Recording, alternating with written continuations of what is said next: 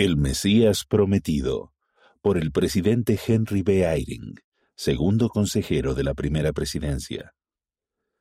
Desde la época de Adán, Dios ha llamado a sus siervos para testificar de la venida del Mesías que ofrecería amor, esperanza y gozo. No es de sorprender que al nacer Jesús en Belén se aparecieran ángeles y exclamaran, Gloria a Dios en las alturas. Ellos se regocijaron al saber que aquel bebito abriría la puerta a la inmortalidad y a la vida eterna y fue perfectamente adecuado que una estrella apareciera para alumbrar el cielo y honrar la entrada a la vida terrenal del Hijo unigénito de Dios Todopoderoso. Los profetas habían testificado durante milenios del nacimiento de un Mesías prometido, alguien que iría a redimir a todos los que crean en su nombre. Isaías profetizó, Por tanto el Señor mismo os dará señal He aquí que una virgen concebirá y dará a luz un hijo, y llamará su nombre Emanuel. Miqueas proclamó, Mas tú, Belén Efrata, pequeña para estar entre los millares de Judá, de ti me saldrá el que será gobernante en Israel, y sus orígenes son desde tiempos antiguos, desde los días de la eternidad. Nefi vio a una virgen, llevando a un niño en sus brazos, y un ángel le dijo que era el Cordero de Dios, sí, el Hijo del Padre Eterno. Cuando leo las promesas proféticas de su nacimiento, especialmente durante la época navideña, siento que el Espíritu Santo testifica de nuevo que Jesucristo es el Mesías. Al estudiar las palabras del Salvador y su vida, he llegado a conocerlo y amarlo, por lo que Él ha hecho por cada uno de nosotros. El espíritu de amor es el espíritu de la Navidad, porque de tal manera amó Dios al mundo, que ha dado a su Hijo unigénito, para que todo aquel que en Él cree no se pierda, mas tenga vida eterna. El don del Hijo de Dios es un don de valor incalculable. Él es el don que ilumina nuestro camino y nos eleva, él es el don que nos sostiene a lo largo de los días difíciles de nuestra jornada terrenal. Él es el don que ofrece amor divino, esperanza duradera y verdadero gozo. Amor divino. Cuando contemplamos la inmensidad de la creación que efectuó Jehová bajo la dirección de su Padre, nos maravillamos naturalmente por su poder y sentimos el deseo de adorarlo. Él sobresale por encima de nosotros, y aun así, los acontecimientos en torno a su humilde nacimiento terrenal generan un sentimiento de inmenso amor. Jesús podría haber nacido en cualquier situación que el Padre hubiese escogido. En cumplimiento de la profecía de Miqueas, Jesús nació en un pueblito en los montes de Judea, Humildes pastores le dieron la bienvenida. Los magos siguieron una estrella para adorarlo. Los líderes políticos le temían.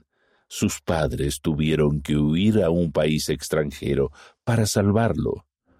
Cuando fue seguro regresar, María y José fueron guiados a un pueblo común y corriente de las colinas de Galilea. Jesús pasó cerca de treinta años allí antes de comenzar su ministerio público de amor. Él eligió bajar de su trono a la diestra del Padre y tomar sobre sí la mortalidad.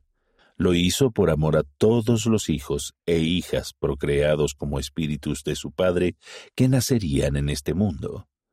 Durante su ministerio, Jesús no hizo ninguna distinción entre ricos y pobres, hombres y mujeres, jóvenes y mayores, sanos y enfermos.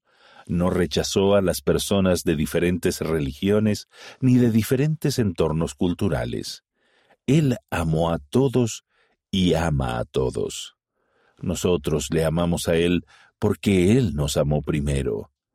Y Él ha mandado, que os améis unos a otros como yo os he amado. Esperanza del mundo.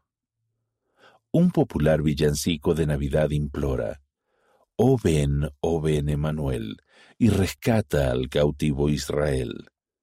Tal vez no estemos cautivos en Egipto ni en Babilonia, como lo estuvieron los israelitas de la antigüedad, pero no obstante somos cautivos, cautivos del pecado y de la muerte. Y al igual que el Israel de antaño, esperamos ser librados. El nacimiento de un Salvador, que es Cristo el Señor, anunciaba el cumplimiento de esa esperanza. Es por eso que cantamos de Belén mas en tus calles brilla la luz de redención, que da a todo hombre la eterna salvación. El nacimiento, la vida, la crucifixión y la resurrección de Jesucristo constituyen buenas nuevas de sanación, libertad y liberación. Al describir al Salvador, Isaías dijo, El Espíritu de Jehová el Señor está sobre mí, porque me ha ungido Jehová para proclamar buenas nuevas a los mansos. Me ha enviado a vendar a los quebrantados de corazón, a proclamar libertad a los cautivos y a los prisioneros apertura de la cárcel. Recuerden que al comenzar su ministerio terrenal, Jesucristo leyó esas palabras en una sinagoga de Nazaret.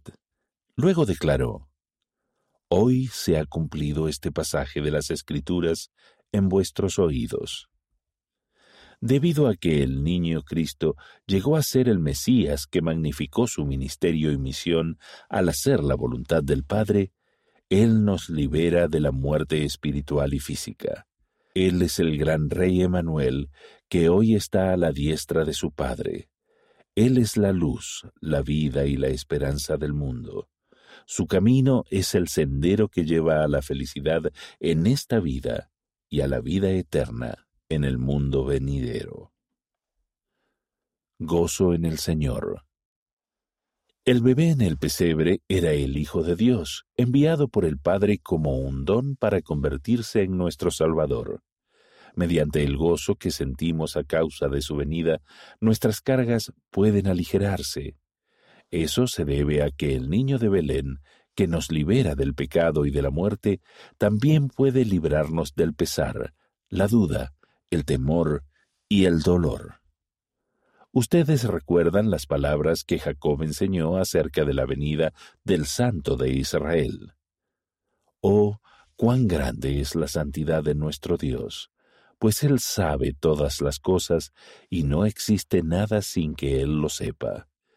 Y viene al mundo para salvar a todos los hombres, si éstos escuchan su voz porque he aquí Él sufre los dolores de todos los hombres, sí, los dolores de toda criatura viviente, tanto hombres como mujeres y niños, que pertenecen a la familia de Adán, y sufre esto a fin de que la resurrección llegue a todos los hombres, para que todos comparezcan ante Él en el gran día del juicio. Para tener el espíritu navideño, no solo leemos sus palabras y estudiamos su vida, sino que también actuamos de acuerdo con lo que aprendemos. Eso incluye apacentar a las ovejas del Salvador, al congregarlas en su redil. Nos congregamos al compartir el gozo que sentimos gracias a su nacimiento y a la restauración de su Evangelio. Si estamos en la senda que el Señor ha dispuesto para nosotros, tendremos su luz para mostrar a los demás el camino hacia Él. La vida puede ser difícil y los momentos difíciles pueden amenazar nuestra fe. Cuando afrontamos pruebas y tragedias, tal vez nos preguntemos si nuestra fe en el Hijo de Dios es una vana esperanza. Sin embargo, el designio de las pruebas es acercarnos al Salvador a fin de que Él pueda hacernos más capaces de elevar a los demás hacia Él. Al compartir el buen ánimo de su venida, alzamos cabezas y ablandamos corazones. Les prometo que llegará el día, si aún no ha ocurrido, en que se confirmará la fe de ustedes en su venida.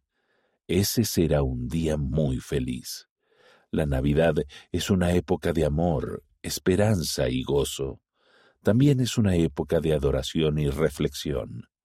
Durante la Navidad creamos nuevos recuerdos y revivimos los antiguos. Extrañamos a familiares y amigos que han fallecido. Nos preguntamos a dónde han ido los años y qué traerá el nuevo año. Y en medio de nuestras reflexiones, le expresamos nuestra gratitud a Dios por el glorioso don llamado admirable, consejero, Dios fuerte, Padre eterno, príncipe de paz. Que el espíritu de ese regalo de Navidad les llene el corazón esta temporada y a lo largo del próximo año.